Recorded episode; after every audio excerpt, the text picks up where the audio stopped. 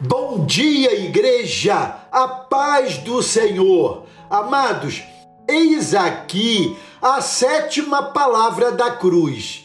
Diante dela, ficamos impactados e maravilhados.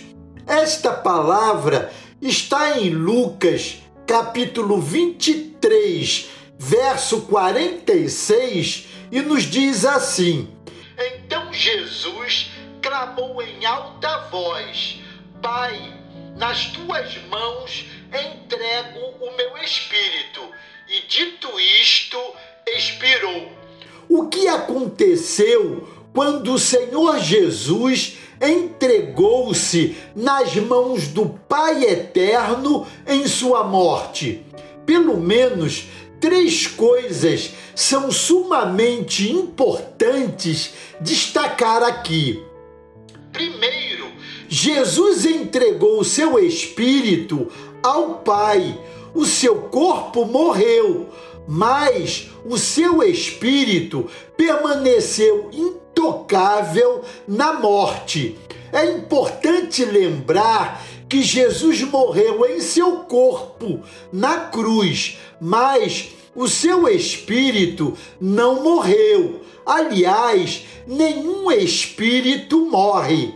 O sentido de morte espiritual não é a aniquilação total do espírito, mas a separação eterna entre esse espírito e a graça do Deus eterno. Quando Jesus entregou o seu espírito nas mãos do Pai, ele sabia que o Pai cuidaria perfeitamente dele.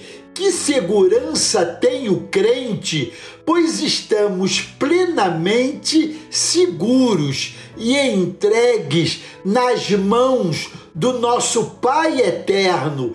Que diferença entre a morte do crente que tem convicção de sua salvação eterna e a morte do ímpio que não sabe para onde vai e que vive debaixo do estigma da morte eterna no inferno.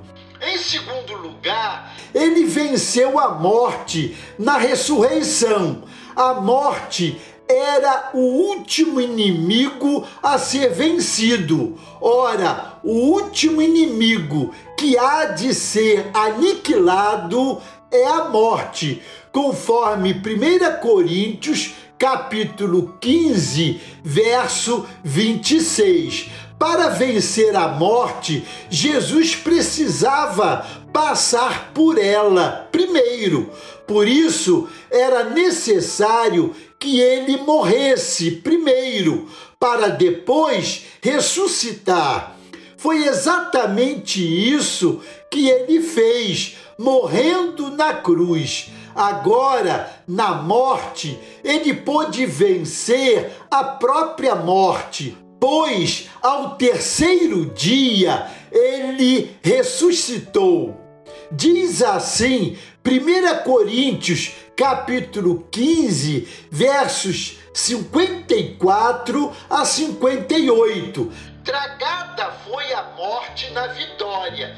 Onde está, ó morte, o teu aguilhão? Onde está, ó inferno, a tua vitória? Ora, o aguilhão da morte é o pecado e a força do pecado é a lei. Mas a graça de Deus que nos dá a vitória por nosso Senhor Jesus Cristo. Portanto, meus amados irmãos, sede firmes e constantes, na obra do Senhor, sabendo que o vosso trabalho não é vão no Senhor. Naquela manhã de domingo, conforme Marcos 16, quando Maria Madalena, Maria, mãe de Tiago e Salomé foram levar aromas para embalsamar o corpo de Jesus, elas tiveram uma grande surpresa. Glórias ao nome do Senhor, a pedra havia sido removida. O corpo do Senhor Jesus não estava mais ali, pois ele tinha ressuscitado.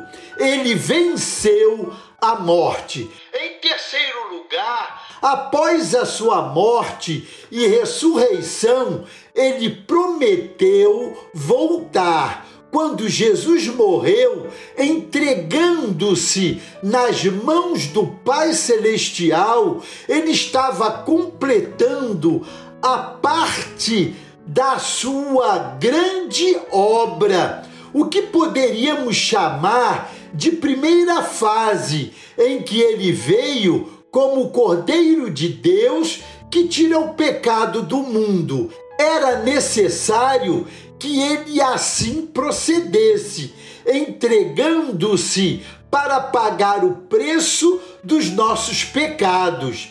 Mas a Bíblia Sagrada nos revela que existe uma segunda fase, quando ele retornará para julgar os vivos e os mortos, julgará o mundo com justiça e os povos com equidade, conforme o Salmo 98, verso 9. Não se turbe o vosso coração, credes em Deus, crede também em mim na casa de meu pai há muitas moradas. Se não fosse assim, eu vou teria dito: